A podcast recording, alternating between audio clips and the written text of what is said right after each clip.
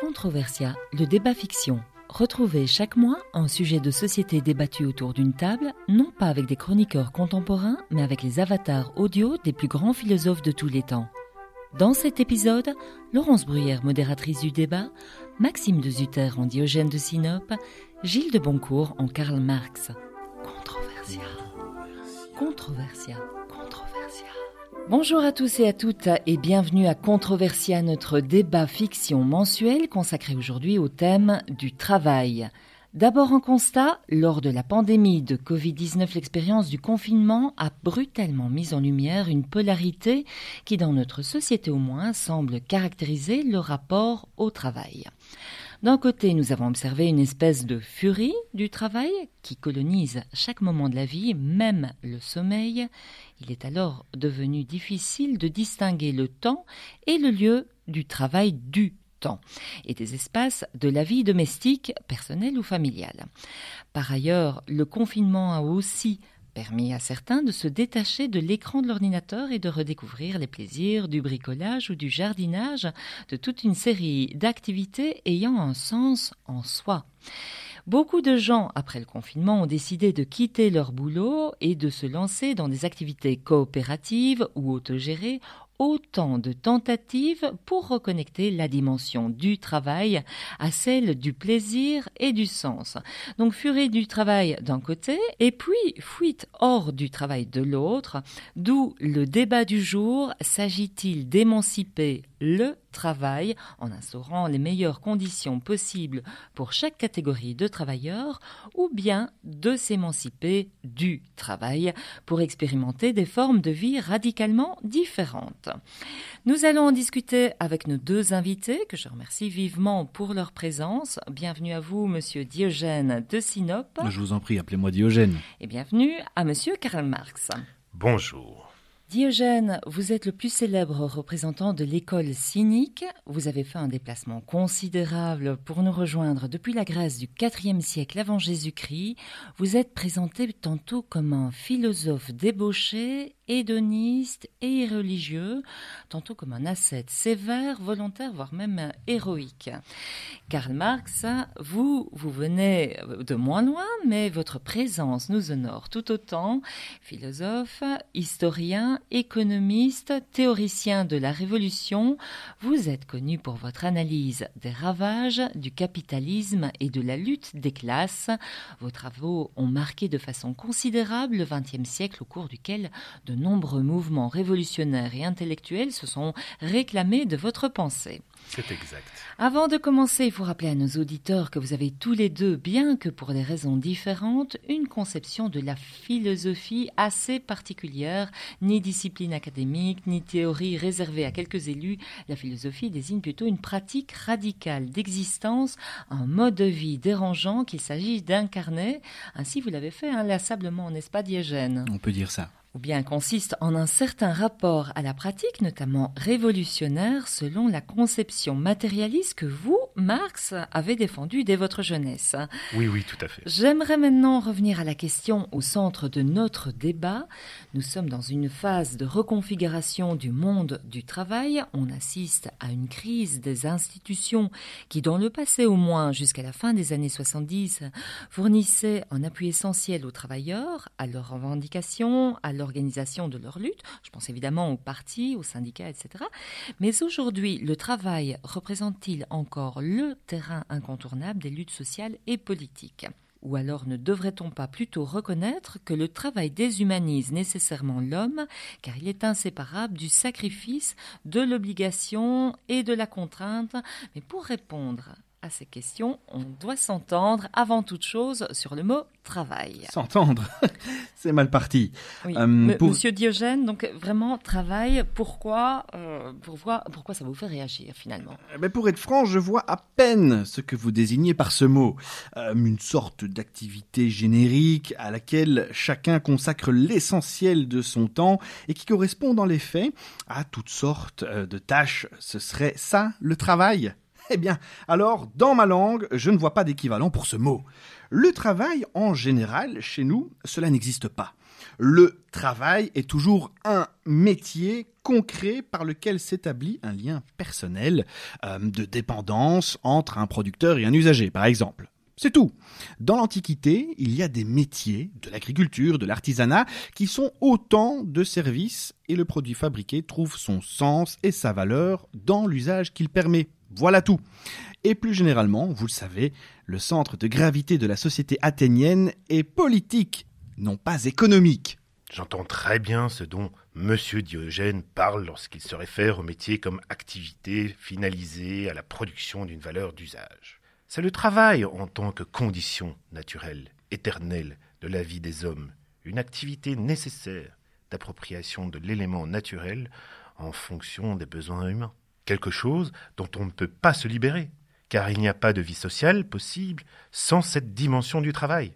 C'est l'activité par laquelle les hommes assurent la reproduction matérielle de leur vie à travers un métabolisme avec la nature. Ah oui, oui, oui, le travail comme fait anthropologique universel, le travail comme activité où l'homme, prenant conscience de son opposition à la nature, se propose de l'humaniser par des artifices.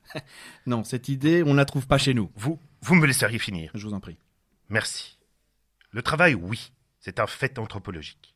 Mais il assume des formes différentes au cours de l'histoire en fonction de son organisation sociale et de sa réglementation institutionnelle. L'élément qui caractérise le travail au sein du régime capitaliste est le suivant. La capacité humaine de travailler est transformée en marchandise. La force de travail acquiert pour le travailleur lui-même la forme d'une marchandise qui lui appartient, non pas au sens naturel ou physique du terme, mais comme une propriété juridique. Juridique, carrément. Exactement. C'est pour cela qu'il peut la vendre sur le marché et en céder l'usage à autrui, l'échanger contre un salaire dans le cadre d'une relation contractuelle. Le produit du travail n'a plus sa finalité et son sens ultime dans l'usage, mais dans l'échange, qui devient un objectif en soi, un processus infini par lequel le capital se valorise lui-même. Et pourquoi cela représenterait-il quelque chose de mauvais ou d'injuste? C'est-à-dire que selon la logique capitaliste, à laquelle l'État fournit sa validation institutionnelle, les sujets qui s'accordent à travers ce contrat sont deux sujets juridiquement libres et égaux, qui choisissent librement d'échanger une marchandise, la force de travail que le travailleur porte sur le marché, contre un salaire, la rétribution de l'usage de cette force de travail de la part de celui qui l'achète, à savoir le patron, le capitaliste. Mais, en réalité, la symétrie entre ces deux parties n'est qu'apparente. Ce qu'on doit apprendre à voir derrière cette scène, c'est une toute autre histoire. Quelqu'un qui possède l'argent et qui marche devant, dans le rôle du capitaliste, et le possesseur de force de travail qui le suit, dans le rôle de son travailleur.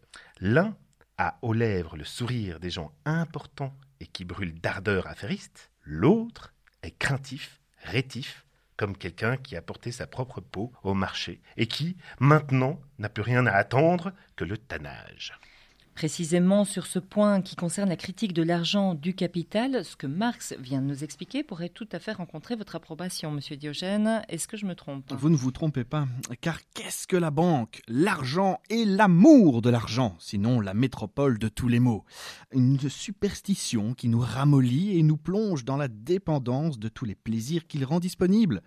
Mais voyez la subtilité. Nomisma, en grec, c'est l'argent mais ce sont euh, aussi les mœurs, les normes proprement sociales, par opposition aux tendances naturelles. Ce que cette anecdote fondatrice indique, en fait, c'est l'objet de ma critique.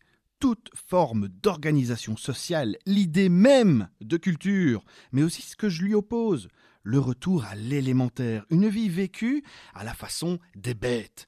Vous savez que l'interdit de l'inceste m'impressionne peu, et je mange mon poulpe cru. Il faut admettre que votre position est très radicale, Diogène.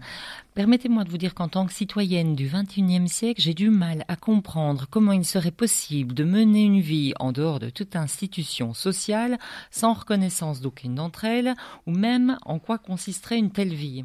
Je le dis d'emblée, le retour à l'élémentaire, ce n'est pas le retour à une vie primitive, au sens de ce que les torchons imprimés euh, que j'ai pu consulter lors de mon voyage, vous appelez ça des journaux, je crois, nomment le survivalisme. Soit dit en passant, comme l'évoque le bavard Platon, mais dans un sens très différent, j'ai même écrit une république. Mais il est vrai que mon rapport aux institutions ou à la cité est d'abord négatif, critique, oppositionnel. À la limite, je me sens certainement plus proche de ce mouvement que l'on appelle, je crois, euh, vous avez de ces mots, vous, euh, slow food. En tout cas, invité au banquet, je me suis toujours contenté de manger quelques olives et je préférerais l'eau claire au vin fin venu de loin. Plus généralement, c'est peut-être avec le mouvement actuel de la décroissance que vous auriez de réelles affinités. D'après mes informations, l'Antiquité classique connaît un débat qui fait écho à notre actualité. Il oppose les partisans de la croissance, entendus comme l'augmentation quantitative du patrimoine foncier, ou de la richesse et du territoire de la cité, et les adeptes d'une croissance limitée, voire même d'une non-croissance. Vous rangez clairement dans ce second camp, c'est ça, Diogène? Mais évidemment qu'il se range dans ce camp. Ne m'interrompez pas, peut-être vais-je même plus loin. Vous savez l'idéal que je poursuis et qui ferait de moi l'égal d'un dieu, le semblable d'un animal, quelque chose de plus en tout cas qu'un homme. C'est un idéal d'autarcie absolue, de non-dépendance complète, non seulement à l'égard de mes désirs, je ne satisfais que mes besoins élémentaires, mais aussi à l'égard des autres hommes, des valeurs sociales et de toutes les institutions. Et il est vrai que ceci doit donner lieu à une vie essentiellement et volontairement sainte. Et monsieur Diogène, consentirait-il enfin à nous dire en quoi elle consiste? L'existence autarcique, la vie simple, repose sur trois piliers. D'abord, la pauvreté volontaire. Ne fait-elle pas directement écho aujourd'hui à cet idéal de frugalité que l'on oppose volontiers au rythme et aux formes de vie propres au salariat, plutôt choisir la simplicité que perdre sa vie à la gagner? On entend souvent d'ailleurs. Votre remarque me conduit au second pilier, la mendicité. Et il est vrai qu'une telle pratique ruine par définition l'échange marchand, tout comme comme la forme de coopération sociale euh, et politique qu'il implique, le partage des tâches et la redistribution des produits du travail. Pour ma part, j'envisage la mendicité dans le cadre plus large euh, d'une pratique du don et du contre-don, typique, d'après mes informations, de certaines sociétés dites primitives. Une fois reçu l'aumône, je me trouve en position de débiteur et il est juste que je rende quelque chose à mon bienfaiteur.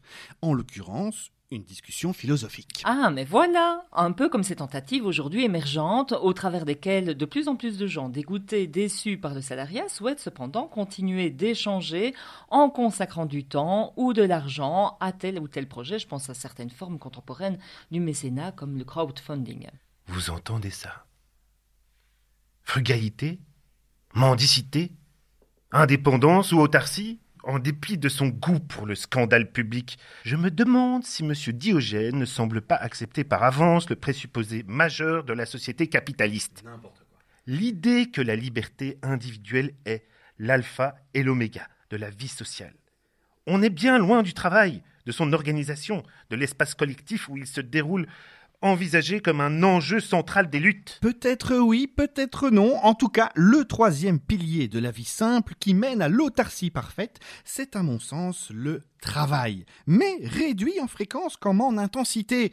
Il m'arrive en effet d'accomplir de petites tâches, euh, en général confiées aux esclaves, euh, mais celles-ci ne peuvent ni constituer une fin sociale en soi, ni bien sûr un moyen d'obtenir des plaisirs superflus.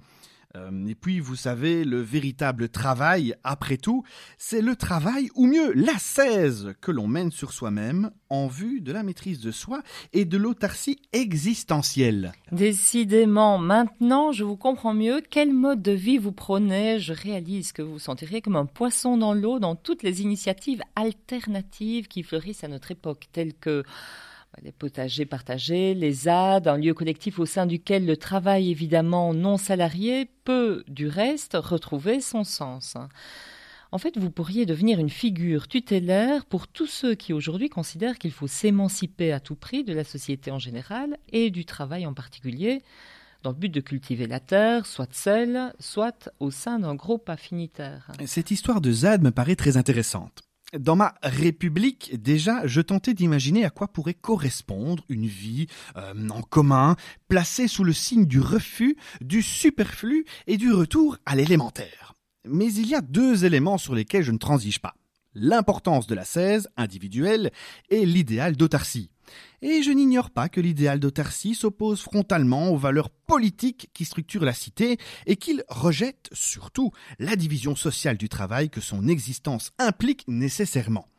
De ce point de vue, euh, je pense pouvoir vous rejoindre. Aujourd'hui comme hier, le refus du travail ou du métier doit conduire à un refus plus frontal et radical, le rejet de la forme sociale instituée elle-même. Sinon, le travail sur soi menant à l'autarcie devient impossible, alors que l'autarcie est l'unique moyen, pour nous autres hommes, de connaître le bonheur. Donc écoutez, je vais peut-être rester quelque temps dans les parages finalement. Assez Assez.